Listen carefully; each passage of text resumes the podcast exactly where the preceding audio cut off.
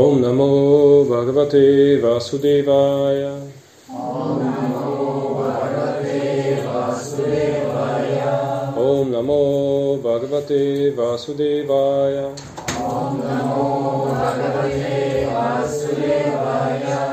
ॐ नमो भगवते वासुदेवाय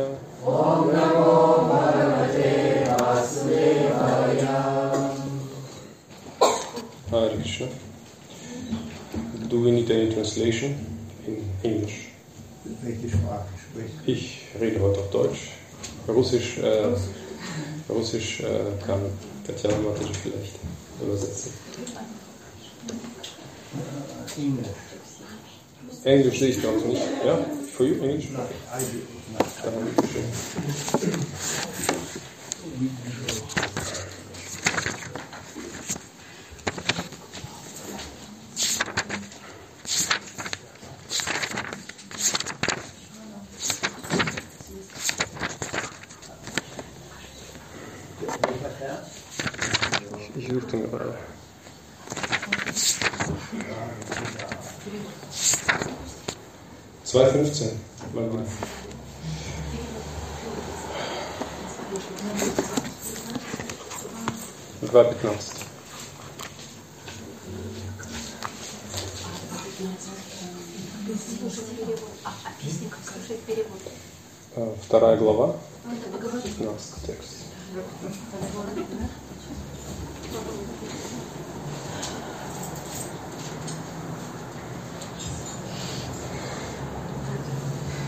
Sanskrit. Yam hina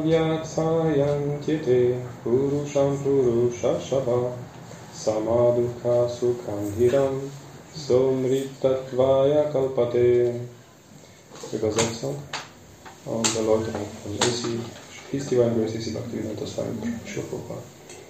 O Bester unter den Menschen, Arjuna, wer sich durch Glück und Leid nicht stören lässt, sondern in beidem stetig ist, eignet sich gewiss dazu, Befreiung zu erlangen. Erläuterung. Jeder, der mit fester Entschlossenheit nach der fortgeschrittenen Stufe spiritueller Erkenntnis strebt und mit Gleichmut die Angriffe von Leid und Glück erduldet, ist gewiss geeignet, Befreiung zu erlangen. In der Varnashrama-Einrichtung stellt die vierte Stufe des Lebens, nämlich der Lebensstand der Entsagung, Sannyasa, ein mühevolles Leben dar. Doch jemand, dem es ernst damit ist, sein Leben zu vervollkommnen, tritt mit Sicherheit trotz aller Schwierigkeiten in den Sannyasa-Stand des Lebens ein. Die Schwierigkeiten entstehen im Allgemeinen daraus, dass man die Beziehung zu seiner Familie, das heißt die Verbindung zu Frau und Kindern, aufgeben muss.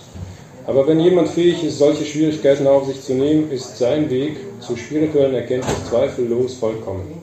Ebenso bekommt Arjuna bei seiner Pflichterfüllung als Kshatriya den Rat, standhaft zu bleiben, auch wenn es schwierig ist, mit seinen Familienangehörigen oder anderen nahestehenden Menschen zu kämpfen. Als Sri Chaitanya im Alter von 24 Jahren Sannyasa annahm, hatten seine Angehörigen, nämlich seine junge Frau und seine alte Mutter, niemanden außer ihm, der sich um sie kümmerte. Dennoch nahm er, um einer höheren Sache willen, Sannyasa an und erfüllte mit Beständigkeit seine höheren Pflichten. Das ist der Weg, Befreiung aus der materiellen Knechtschaft zu erlangen. Nochmal der Vers. Oberster unter den Menschen, Arjuna. Wer sich durch Glück und Leid nicht stören lässt, sondern in beidem stetig ist, eignet sich gewiss dazu, Befreiung zu erlangen.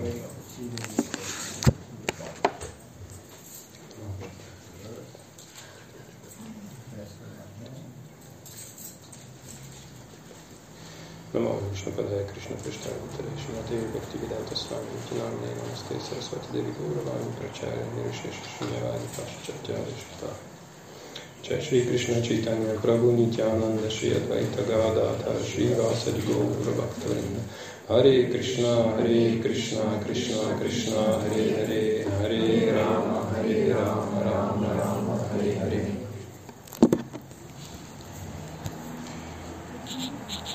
So. Hare Krishna. Vielen Dank, dass so viele doch gekommen sind. Ist jemand vielleicht ganz neu hier? Zum ersten Mal?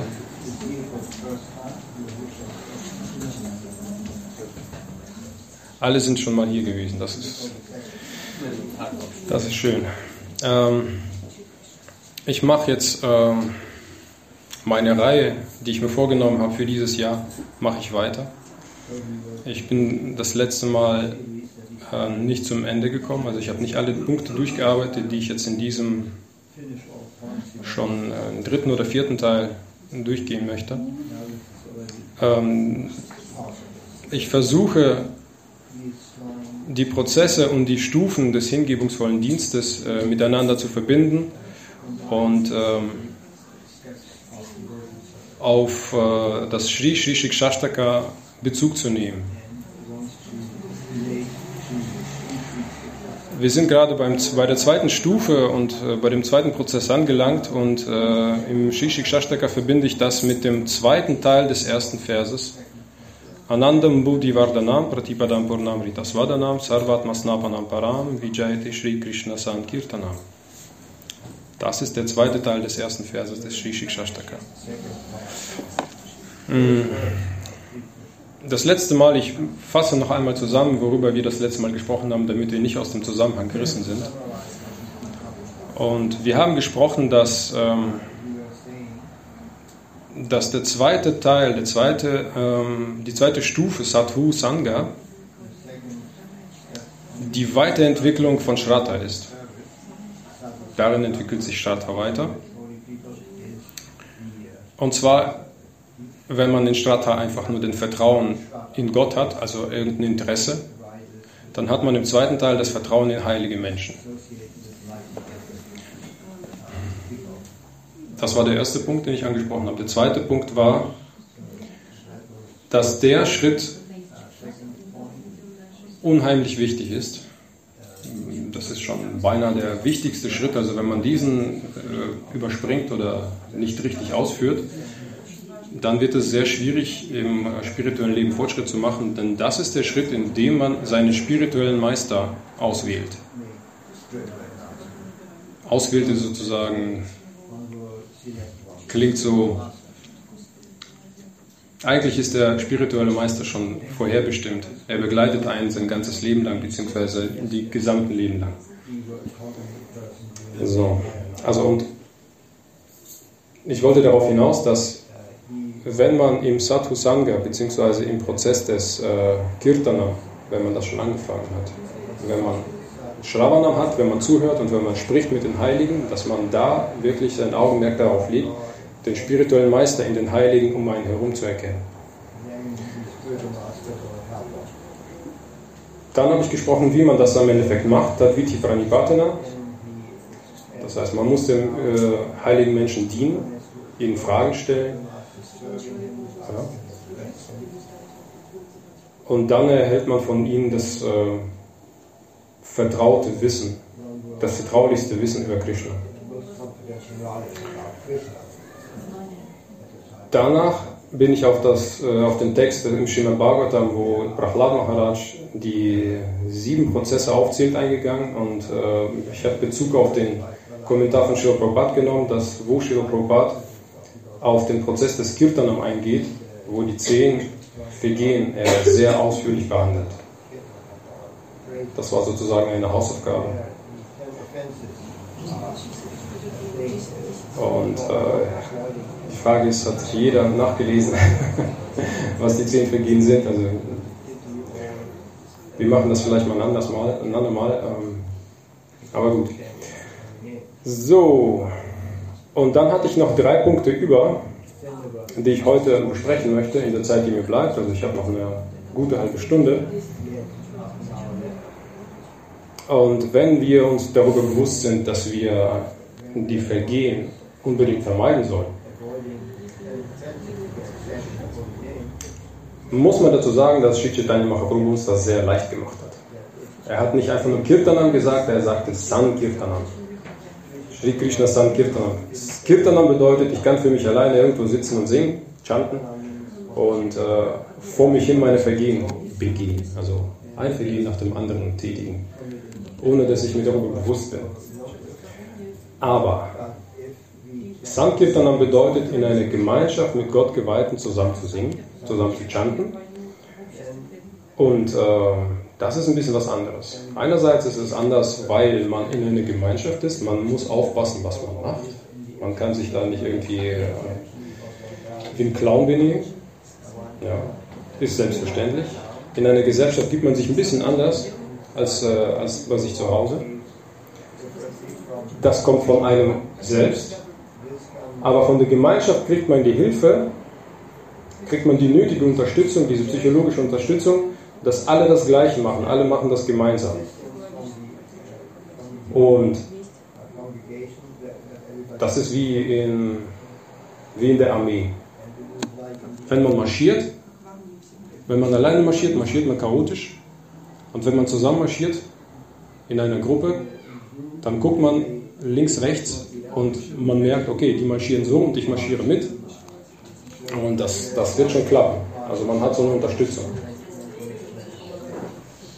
Und das ist jetzt ein interessantes Beispiel, weil ähm, wenn man zusammen marschiert und auf eine Brücke zugeht, jeder kennt das vielleicht, jeder hat schon mal was davon gehört, dass vor der Brücke der Gleichschritt, also das ähm, gleichzeitige Marschieren, unterbrochen wird.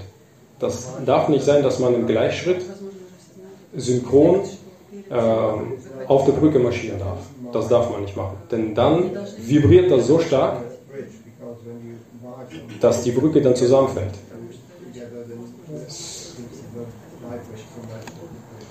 Ich finde, das ist jetzt ein anschauliches Beispiel dafür, dass das Sankirtanam oder etwas zu tun, etwas gemeinsam zu machen, so viel bewirken kann. Eine Brücke ist darauf ausgelegt, dass sie das Hundertfache von dem aushält, wie groß die Truppe ist. Sagen wir mal, es sind 20 Leute, die marschieren und die wiegen alle zusammen 2 Tonnen, 2000 Kilo. Ja. Aber die Brücke dann ist darauf ausgelegt, dass, äh, dass diese Brücke 200.000 Kilo aushalten kann. Ja.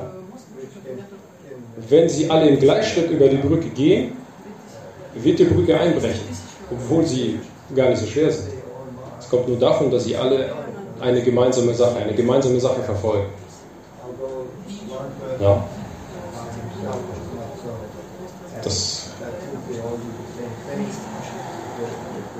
Genau, und das bei dem Zusammenchanten des Heiligen Namens, das merken wir alle, wenn wir Kirtan machen, also wenn wir gemeinsam singen, alle zusammen, dann merken wir diese Energie, dass die da ist. Vielleicht ist man nicht so konzentriert, vielleicht denkt man einen Moment an irgendwas total anderes, aber dann ist man sofort wieder da, weil man hört die anderen, die anderen unterstützen. Und das ist äh, ein Geheimnis. Das ist ein Geheimnis. Eigentlich ist es kein Geheimnis, denn äh, mein spiritueller Meister gibt sehr oft das Beispiel aus der Bibel sogar. Das ist Matthäus Kapitel 18, 19. bis 20. Vers. Und der heißt so, denn wo zwei oder drei in meinem Namen zusammenkommen, bin ich in ihrer Mitte. Und ähm, das ist ein sehr gutes Beispiel. Beziehungsweise es reichen schon zwei oder drei Leute, die eine gemeinsame Sache machen.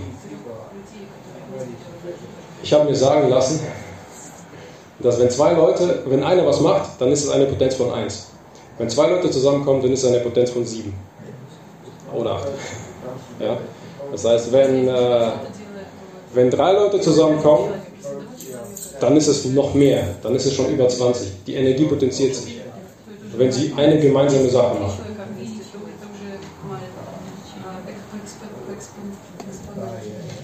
Und das ist, ähm, ja, das ist das Geheimnis. Das ist das Geheimnis des Sankirtana, was uns Sri Chaitanya Mahaprabhu gegeben hat.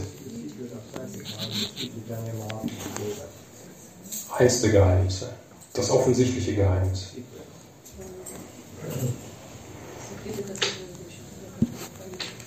So, und ab hier möchte ich weitermachen mit meinem nächsten Punkt. Ähm, wenn wir zusammenkommen, chanten, ist es schön. Aber darüber hinaus, nach dem Chanten, gibt es vielleicht noch die Lecture gibt es noch einen gemeinsamen Dienst. Und das bedeutet,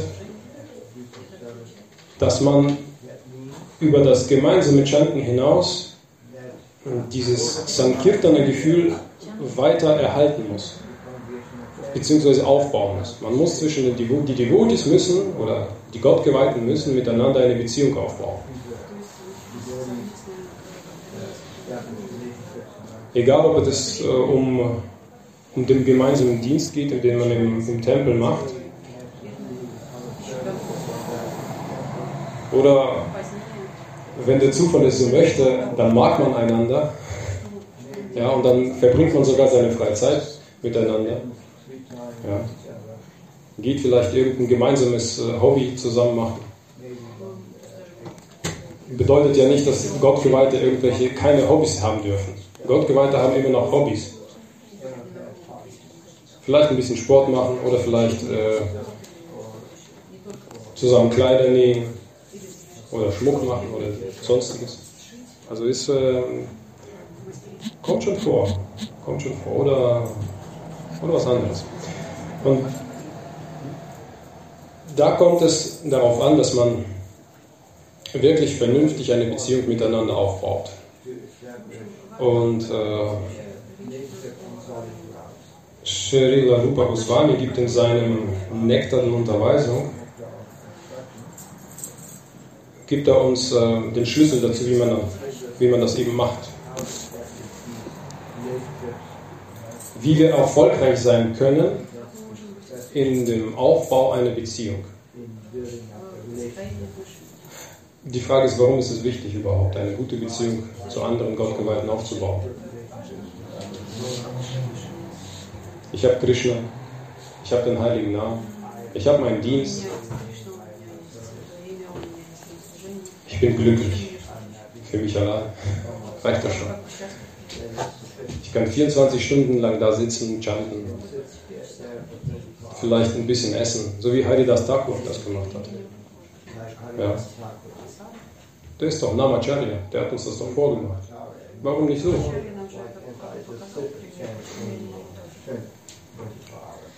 Aber Srila äh, Haridas Thakur hat jeden Tag Besuch von Sri Chaitanya Mahaprabhu bekommen. Und das war seine beste Zeit. Das war seine beste Zeit. Nicht, dass er da saß, sondern er hat von Sri Chaitanya Mahaprabhu Besuch bekommen. Er hat, und Sri Chaitanya Mahaprabhu hat andere Gottgeweihte mitgebracht. Und das war seine beste Zeit. Offensichtlich. Haridas war außer sich vor Freude und er hat die Zeit richtig genossen.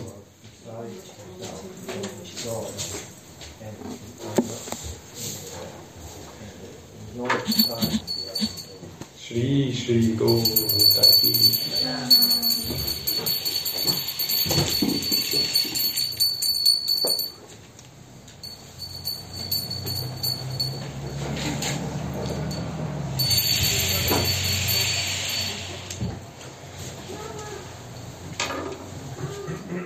Warum ist das so?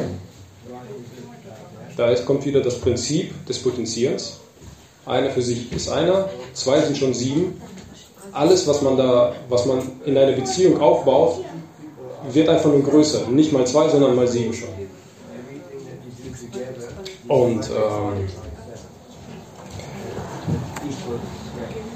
und man sagt, geteiltes Leid ist halbes Leid. Und geteilte Freude, sagt man zwar, ist doppelte Freude, aber in unserem Fall ist es die siebenfache Freude. Ja. Also wenn wir zusammenkommen und eben uns austauschen, dann ist es einfach nur, wenn es einem schlecht geht, geht es einem weniger so schlecht, weil man das teilen kann. Wenn es einem gut geht, geht es einem umso mehr, umso besser, wenn man Freunde hat, mit denen man das teilen kann.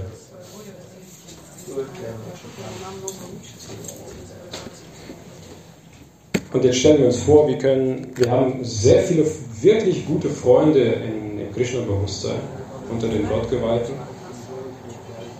Und wir kommen zusammen und wir chanten. Beziehungsweise nicht wir chanten, wir machen Kirtan. Wir stellen uns das vor. Das ist nicht immer der Fall, nicht wahr? Aber wir stellen uns das jetzt mal vor, dass wir mit, wirklich mit Freunden zusammenkommen und wirklich das eine Ziel verfolgen und wir wollen wirklich zusammen wirklich einen schönen Kirtan machen.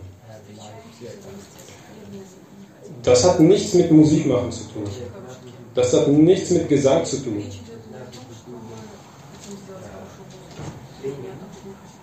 Es geht darum, dass wir zusammenkommen und dass wir eine gemeinsame spirituelle Praxis haben.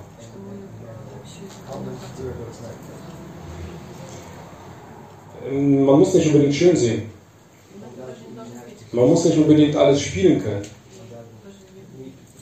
Das Wichtigste ist, dass man wirklich sehr nahestehende Menschen um sich hat, die einen dabei unterstützen, die voll mitgehen.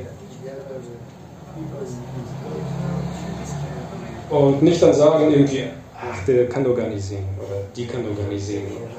Das, mir tun die Ohren weh. Ich kann da nicht hinhören. Ja. Die Stimme ist so piepsig. Oder der hat kein Musikgefühl. Das ist schrecklich, ne? Also, wenn man irgendwie draußen in der Welt irgendwas Dissonantes hört, hört man sofort den falschen Ton. Boah, das ist unglaublich, ne? Das hört man sofort. Aber wenn man unter Freunden ist, hat man die Möglichkeit, wenn man die Möglichkeit hat, Freunde zu haben, kann man sein Herz öffnen. Und die Freunde, die übernehmen das. Die gehen da voll mit. Ja? Wenn man solche Freunde hat, ist das ein Glück. Wenn man solche Freunde unter Gottgeweihten hat, dann, äh, dann ist das Leben ein Erfolg. Und das schon bei der zweiten Stufe in der Sadhu Sangha. Wir sind, wir sind erstmal einen zweiten Schritt gegangen vom Neuen und das ist der wichtige Schritt. Das ist die Möglichkeit, sein Leben perfekt zu machen.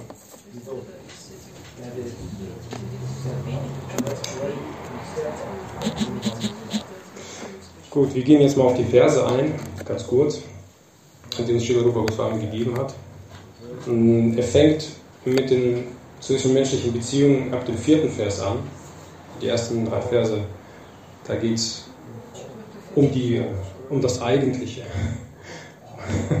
um das Eigentliche, warum wir überhaupt das, was Ganzes machen, was uns stört, was uns äh, nicht stört, was uns dann äh, begünstigt in, unserem, in unserer persönlichen spirituellen Praxis. Aber dann der vierte Vers, da fängt es an, das Anbieten mildtätiger Gaben, das Annehmen solcher Gaben, sich vertraulich mitzuteilen, vertrauliche Fragen stellen, das Annehmen und Anbieten von Prasada sind die sechs Merkmale der Liebe zwischen Gottgeweihten.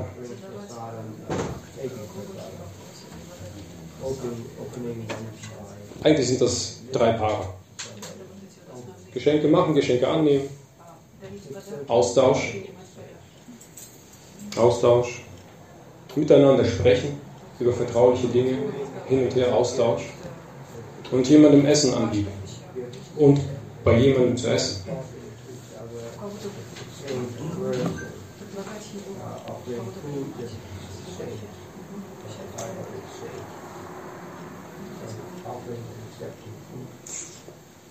Vor allem, wenn man das mit Liebe macht, ne? steht hier. Das ist die sechs Mal- Merkmale der Liebe.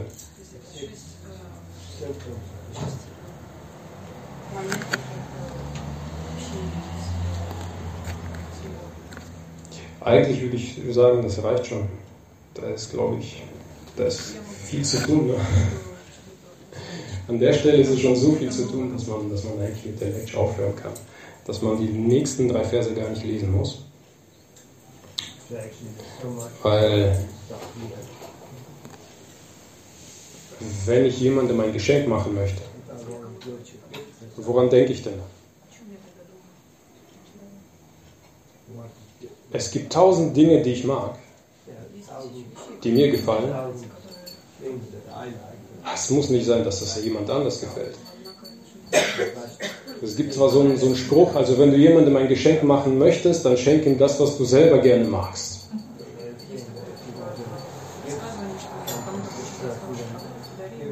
Aber es gibt auch dann den Spruch, des äh, einen Freud ist des anderen Leid. Also man kann mit einem, guten, mit einem gut gemeinten Geschenk sehr viel kaputt machen. Das ist Wahnsinn, oder? Ich selbst würde mich über eine Sache freuen. Über irgendeine Süßigkeit würde ich mich mega freuen. Aber dann komme ich zu jemandem und der hat dann Diabetes oder sowas. Und dann hat man ein Problem.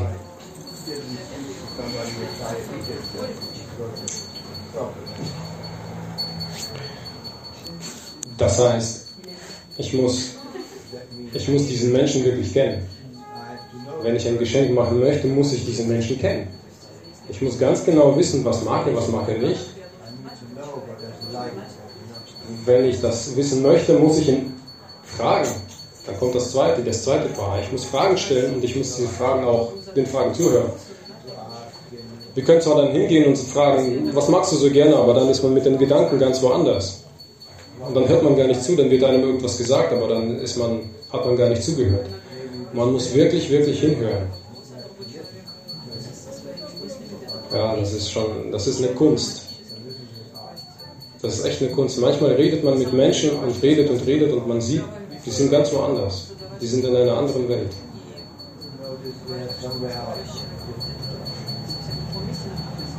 Man trifft manchmal so auf, äh,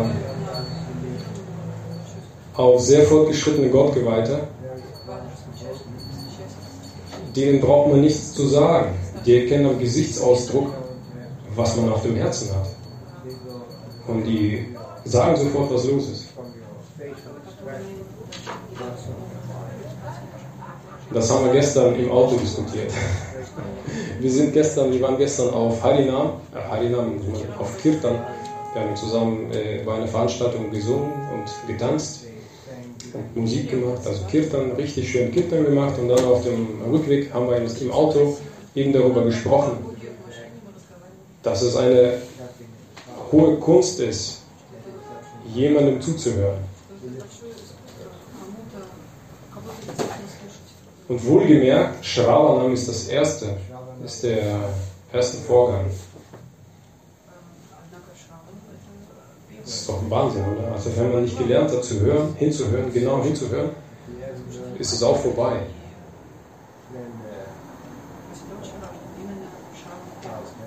Man kann nicht irgendwie mit einem Menschen über Fußball sprechen, wenn der mit Basketball kommt. Oder man kann nicht mit einem Menschen über, weiß ich nicht, über Süßigkeiten sprechen, wer dann mit herzhaften Dingen kommt. Das sind zwei, es geht zwar ums, es geht in dem einen Fall um Sport, in dem anderen geht es ums, um, ums Essen, aber das sind dann zwei komplett unterschiedliche Welten. Und da müssen die beiden Personen einander wirklich zuhören. Also Shravana. Also nicht, man kann natürlich mit einem Prozess Erfolg haben, aber man muss sie am besten alle ausführen. Und ich habe die Vermutung, dass Shravana, ohne Shravana kommt man gar nicht weiter. Wenn man nie was gehört hat, wenn man niemandem zuhört, kommt man überhaupt nicht weiter.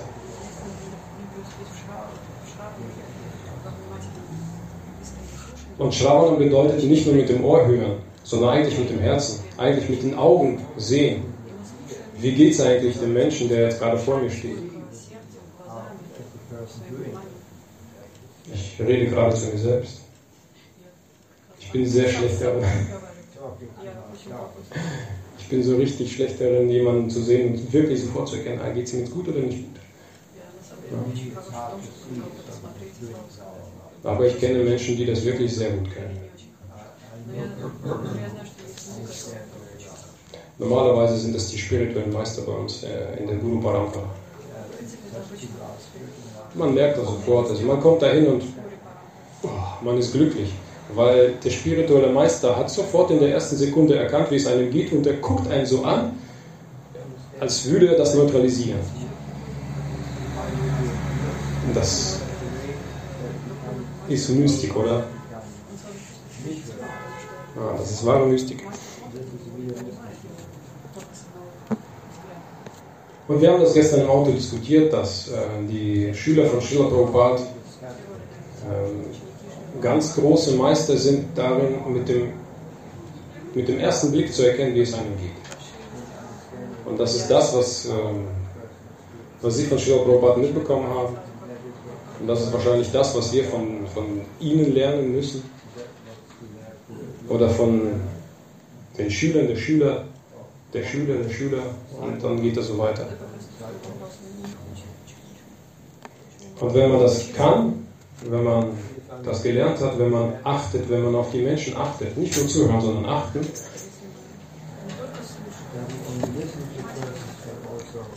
dann schaffen wir es auch vielleicht ein richtiges Geschenk auszuwählen.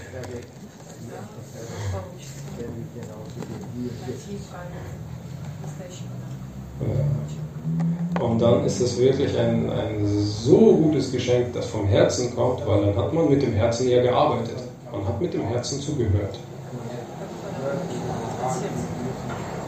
Und dann ist es ein Herzensgeschenk. Und ähm,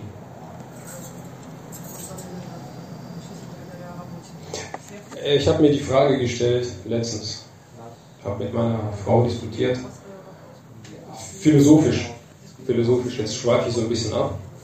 Was ist wichtiger, die Form oder der Inhalt? Die Form oder der Inhalt? Was ist wichtiger? Man kann sagen beides. Ne? Dann habe ich, habe ich eine Definition von beiden gemacht. Was ist Form und was ist der Inhalt? Form habe ich ganz, ganz allgemein definiert. Form bedeutet ob das jetzt irgendwie eine physische Form ist, ob das jetzt irgendwie eine Klangform ist, also äh, irgendwelche Geräusche, ob das irgendwelche, egal, vollkommen egal, was wir mit unserem Sinn wahrnehmen, ist eine Form. Ja.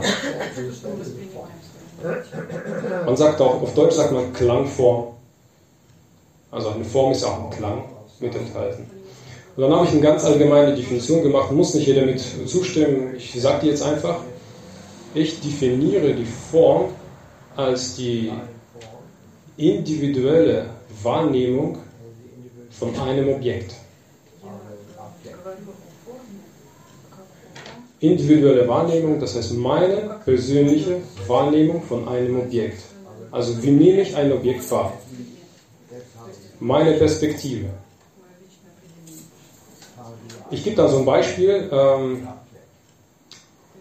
es gibt Menschen, die sind farbenblind. Sie können bestimmte Farben nicht unterscheiden. Und sie können zwischen Grün und Rot nicht unterscheiden. Und die können dann nicht sagen, ist ein Gegenstand rot oder grün?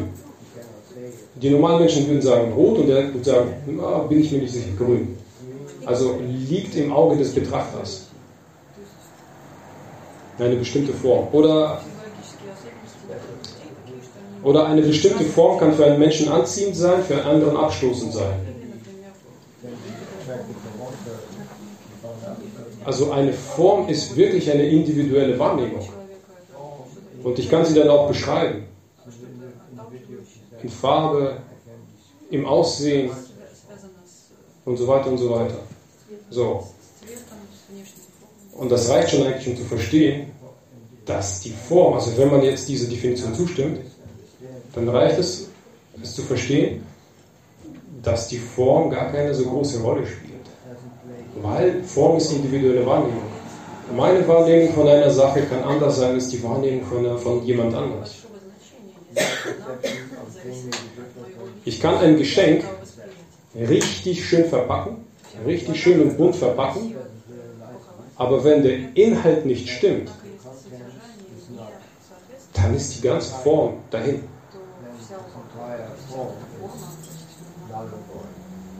Ja. Und Inhalt habe ich dann, jetzt muss ich mich konzentrieren, wie ich dann äh, das Wort Inhalt definiert habe.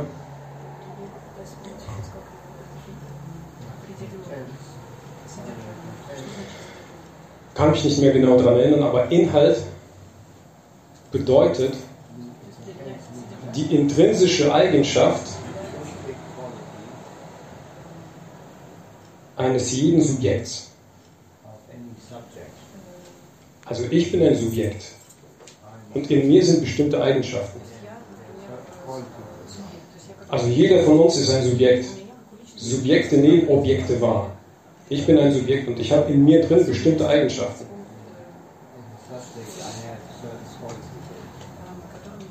Und anhand dieser Eigenschaften beurteile ich die gesamte Wahrnehmung.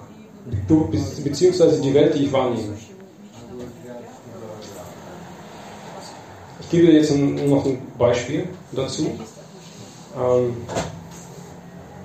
wenn ich, sage ich mal, Mathematiker bin und ich kann höhere Mathematik, dann sehe ich auf einer Tafel in der Universität eine Formel und ich verstehe diese.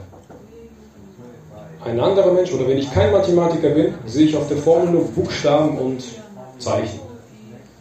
Das ist dann der Unterschied der Wahrnehmung. Und das hängt davon ab, was in mir drin ist.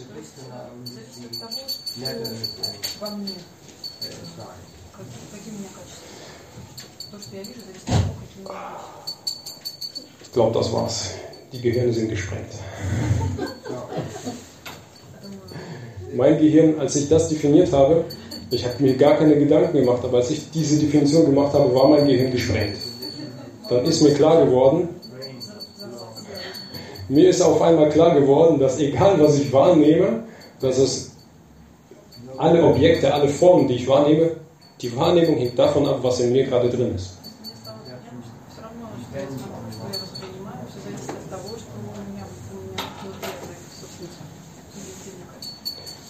Das hat echt wehgetan. Das hat, das hat wirklich mein Gehirn gesprengt und hat echt wehgetan. In einfachen Worten, in einfachen Worten gibt es ja auch äh, das Ganze in einfachen Worten, das äh, Bewusstsein einer Fliege und das Bewusstsein einer Biene. Kennt doch jeder dieses Beispiel. Ne? Das ist das Gleiche. Ja. Die Biene hat in sich nur, nur Nektar im Kopf. Und sie fliegt auf den Nektar zu und die Fliege hat allen möglichen Unsinn drin und sucht sich auch den allen möglichen Unsinn aus.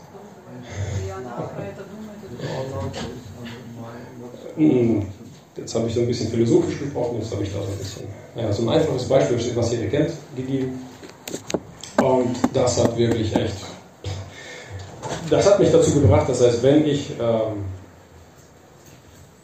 die Welt verbessern möchte, sagt man so, ne, dann muss ich an mir selbst arbeiten.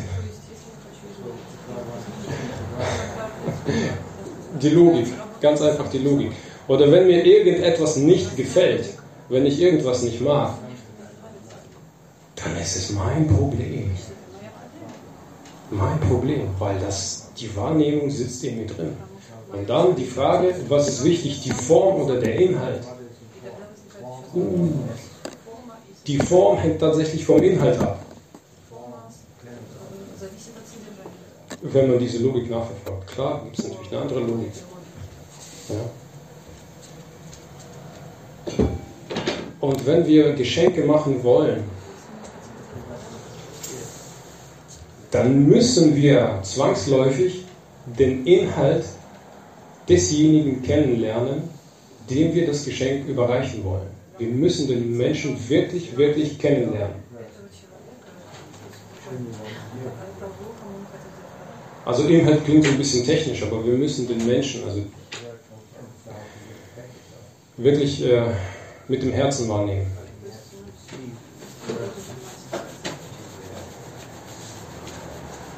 Genau. So viel wollte ich, glaube ich, dazu sagen. Ich, ich glaube, wir kommen nicht weiter. Der Rest ist Hausaufgabe, ne? Ist klar. Der Rest ist Hausaufgabe. Ich meine, jeder hat doch mal den Nektar der Unterweisung gelesen. Alle elf äh, Verse. Das heißt, wir können uns hinsetzen. Ähm, Schiller, ähm, Prabhupada gibt dann auch Kommentare dazu. In dem Ganzen führt das noch ein bisschen weiter aus. Und die nächsten drei Texte, also 4, 5, 8, äh, 4, 5, 6 und 7, da geht es eben um den Austausch oder die Wahrnehmung von Gottgewalten. Unbedingt, unbedingt lesen. Jetzt werde ich das nicht mehr durchlesen. Ich hab, wir, haben jetzt, wir müssen zum Ende kommen. Aber jetzt möchte ich was zu dem, zu dem Text hier sagen. Endlich mal. Das war eigentlich der Sinn. Ganze, diese ganzen zwei Lecture waren dazu gedacht, um über den Text etwas zu sagen, den ich mir ausgesucht habe. Da spricht nämlich Krishna zu Arjuna, O Bester unter den Menschen.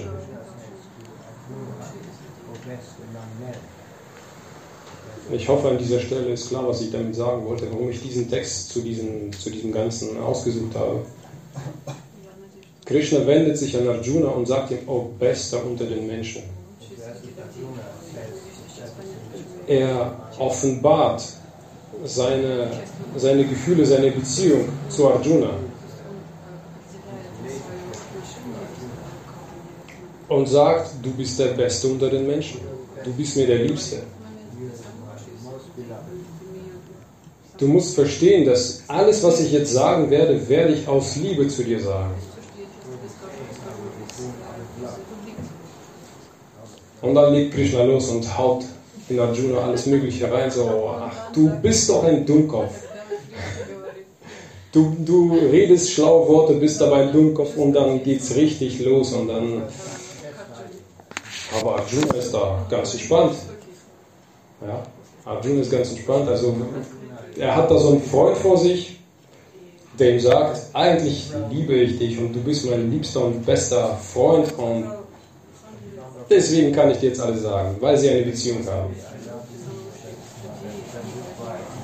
Also wenn man so eine Beziehung nicht miteinander hat, kann man sowas nicht sagen. Man kann doch nicht zu einem Gottgeweihten hingehen und sagen, du machst dies falsch, du machst das falsch. kann man nicht machen. Ne? Man muss erstmal auf eine, man muss eine Beziehung haben. Offensichtlich. Und das ist das für mich, ich rede ja nur zu mir selbst, ne? Also ich predige zu mir selbst, für mich ist das das Geheimnis des Sattva Sangha, warum das eigentlich der wichtigste Moment überhaupt ist. Mit Gottgeweihten eine vernünftige, gute Beziehung aufzubauen.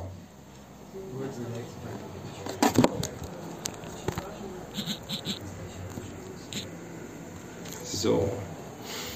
Ja, ich habe noch einen siebten Punkt, aber der würde das Ganze noch ein bisschen weiter ausführen. Ich habe da jetzt mir, ähm,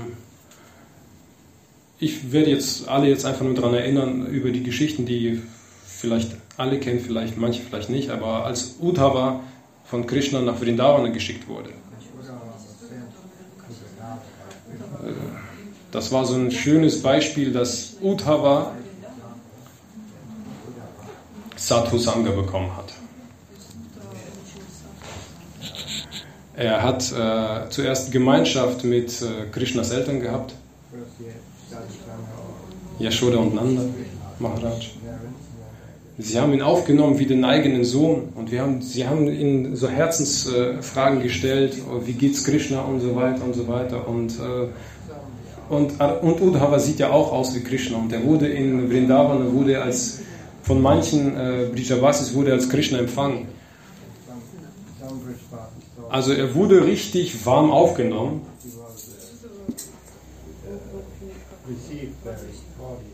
Bis er dann ins Gespräch mit Radharani kam. Und dann hat er richtig was abbekommen. Ne? Der hat, der hat richtig äh, viele Unterweisungen bekommen. Aber er hat diese Unterweisung angenommen. Er hat verstanden. Oh, wo er da gelandet ist. Vorher hat er eine andere Sadhusanga in, äh, in Dwaraka gehabt. Und dann ist er in eine höhere Sadhusanga gekommen und hat verstanden, äh, was wirklich Sadhusanga bedeutet.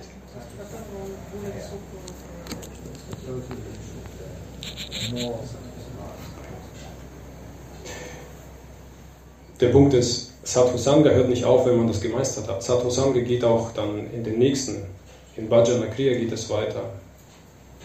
In, also in, in allen, in Anartha-Nivriti und in Nishta und, so weiter und so weiter. Bis zu Prema. Denn den Geschmack kann man nur bekommen von jemandem, der einen höheren Geschmack hat. Also einen höheren Geschmack kann man nur dann bekommen, wenn man jemanden trifft, der einen höheren Geschmack schon hat.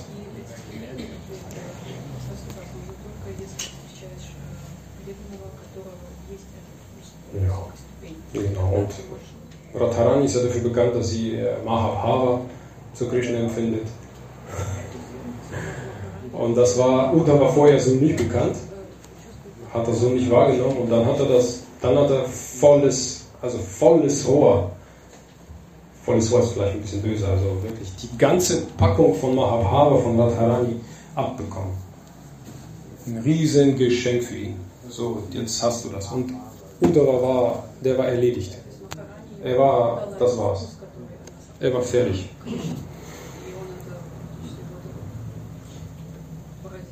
Na gut, das ist vielleicht das allerkrasseste Beispiel für Sadhu Sangha. Äh, Es gibt noch ein anderes Beispiel von Sadhu Sangha, was ich mir auch geschrieben habe, als Brahman Sudama Krishna in Dwaraka besucht hat. Das ist ein po- positives Beispiel. Das heißt, wenn man eine Beziehung mit Krishna hat, dann wird man von Krishna wie ein König empfangen. Und als er dann, als äh, Brahma Sudama nach diesem Besuch dann nach Hause gekehrt ist, dann hat er gesehen, was Krishna ihm alles gegeben hat. Ein Palast und so weiter und so weiter und so weiter. Ja, ist ganz einfach. Krishna ist natürlich, kann in sein Herz sehen und weiß ganz genau, warum Sudama gekommen ist. Ja. Aber das ist so ein Beispiel dafür, dass man wirklich das Herz eines anderen kennen muss, um dem wirklich ein Geschenk zu machen.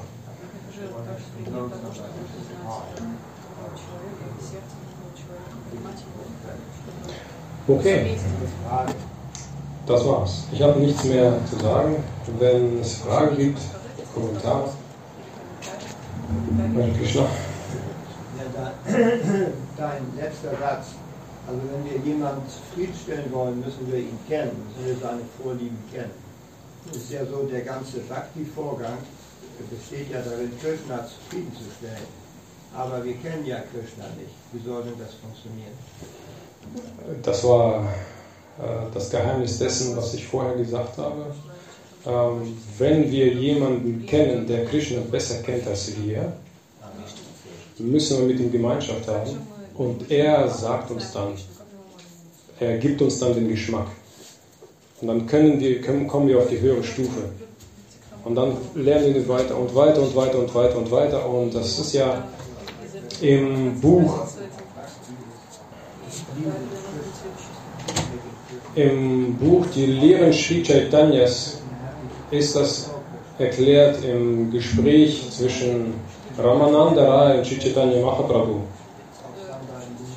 Da fragt Sri Chaitanya Mahaprabhu den Ramananda Rai, was ist denn eigentlich jetzt so das Spirituelle, der, der Weg des Spirituellen? Und Ramananda Rai erklärt ihm nach und nach und nach und nach alle möglichen Stufen, bis er dann bei Radharani ankommt und dann erzählt er von den Gefühlen von Radharani zu Krishna. Und auch in dem, im Nektar der Unterweisung äh, wird ja auch gesagt, dass wir in die Fußstapfen der Acharyas treten müssen, beziehungsweise der, derjenigen, die, die, ähm, die Krishna am nächsten stehen.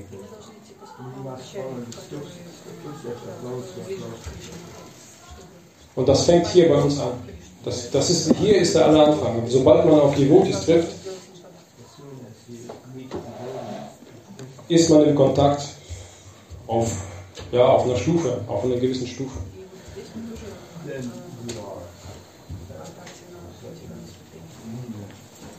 Дополнение. Это значит, если в окружении нет ни одного чистого преданного, то у человека мало шансов. Das heißt, übersetzt, wenn äh, in der Umgebung eines Menschen keine, keine reinen Gottgeweihten sind, gibt, dann hat er keine Chance, Fortschritt zu machen. Das ist logisch. Jawohl. Das ist, eine, das ist sozusagen eine Warnung, die man hier aussprechen muss. Ja, hier muss man eine Warnung aussprechen. Wenn man in eine Gemeinschaft geraten ist, es gibt sehr viele spirituelle Gemeinschaften. Ja. Aber wenn man in eine Gemeinschaft geraten ist, wo man wirklich nur Herzschmerz erfährt, dass das zu viel wird,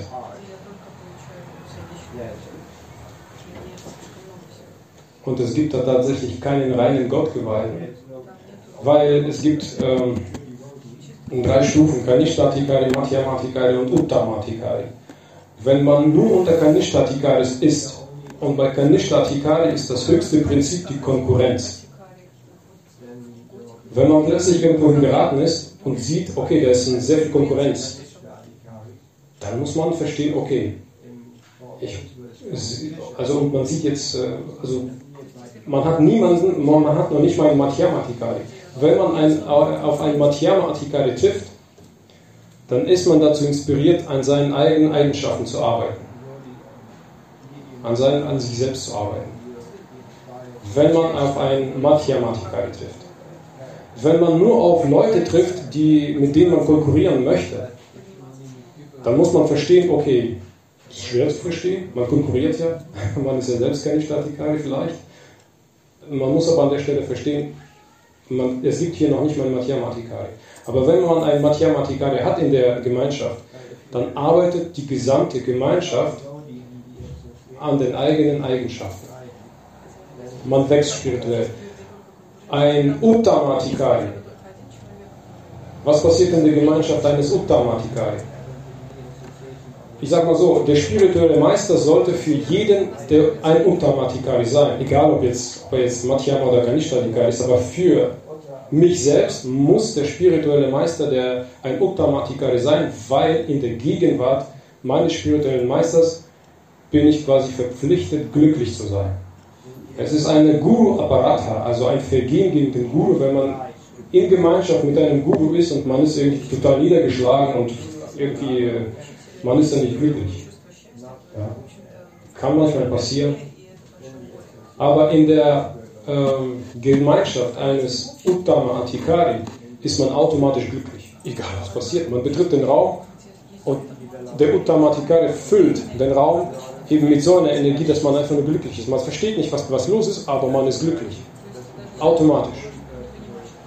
Das ist das, was, was die ähm, Schüler von Schüler Prabhupada über Schüler Prabhupada gesagt haben.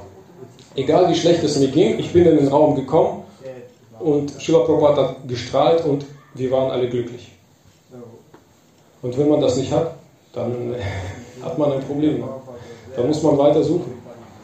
Dann muss man wirklich, also in den Zeiten des Internets hat man sehr viele, sehr viele Madhyama, vielleicht Uttamaticaris dann übers Internet oder man sucht sich den spirituellen Meister und dann ist man automatisch da. Ich möchte noch ein paar Worte sagen, denn wir haben immer Beziehung mit Srila Prabhupada durch die Bücher von Srila Prabhupada. Ja? Und immer diese Beziehung in irgendeiner Theater, in Platz. Ja?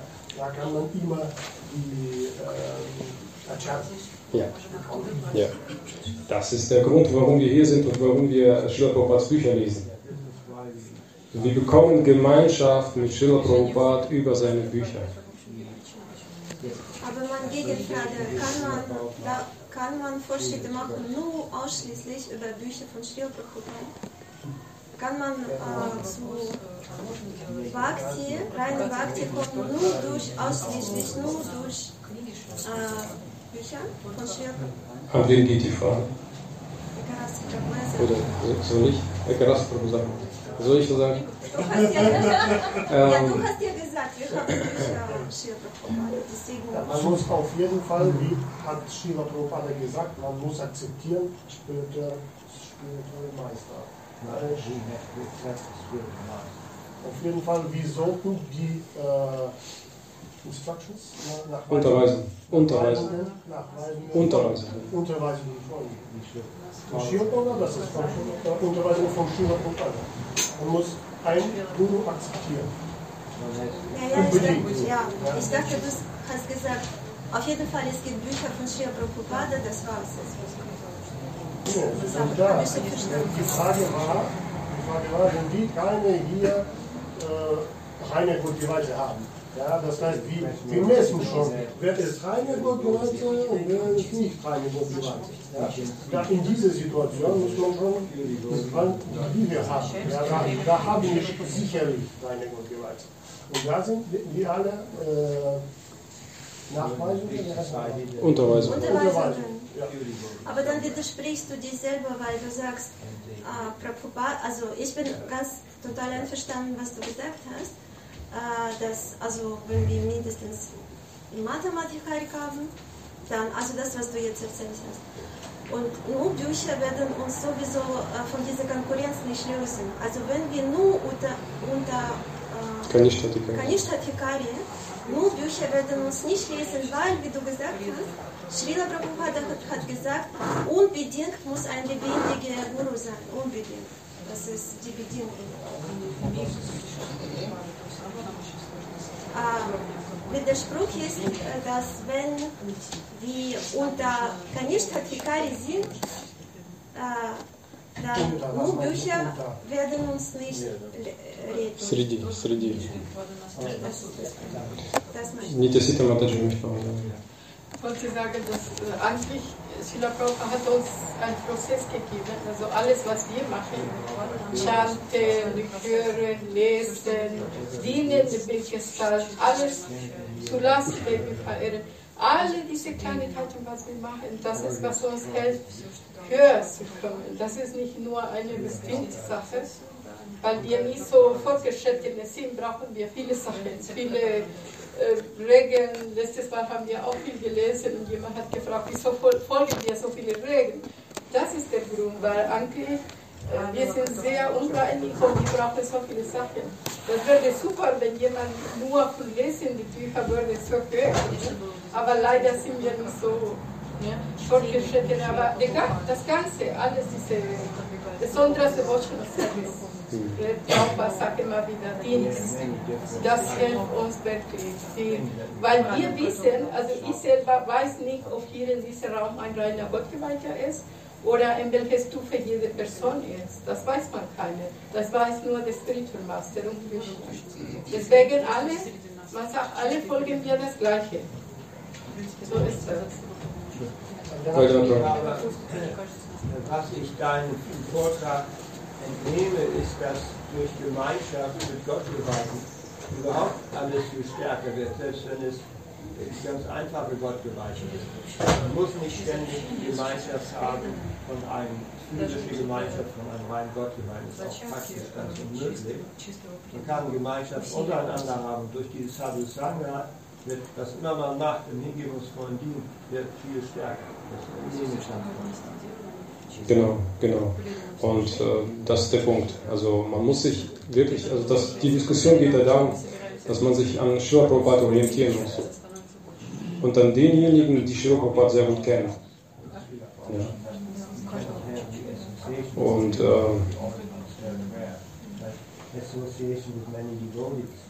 Denn wenn man das nicht macht, wenn man kein Beispiel hat, dann, äh, dann hat man keinen Erfolg, zwangsläufig. Ja. Deswegen muss man sich daran orientieren. Und was, was Valdemar Prabhu gesagt hat, es verstärkt sich alles. Sowohl die negativen als auch die positiven Dinge. Ja, man muss da wirklich äh, schauen, dass man, was Nityasita Mataji gesagt hat, dass man den Regeln folgt. Vaishnava-Etikette und so weiter und so weiter. Also alle möglichen Prozesse, das ist alles sehr wichtig. Und Sadhu Sangha, das war eben der Punkt. Also Vajrayana Prabhu hat das schon genau richtig zusammengefasst. Dass in der Sadhu Sangha, das ist, ich meine, das ist das wichtigste, der wichtigste Schritt, weil aus dem Grund, dass sich in der Sadhu Sangha so vieles entwickelt und das so viel verstärkt und man super schnell Fortschritt macht. Oder man macht sehr schnell Rückschritt. Beides. Wenn man da Vergehen begeht und so weiter und so weiter und so weiter. Also, das, das ist genau der Punkt, ja. Okay, wenn keine weiteren Fragen sind, dann bedanke ich mich. Hare Krishna, Shri Prabhupada Ki Jai, Shri Prabhupada Ki Jai.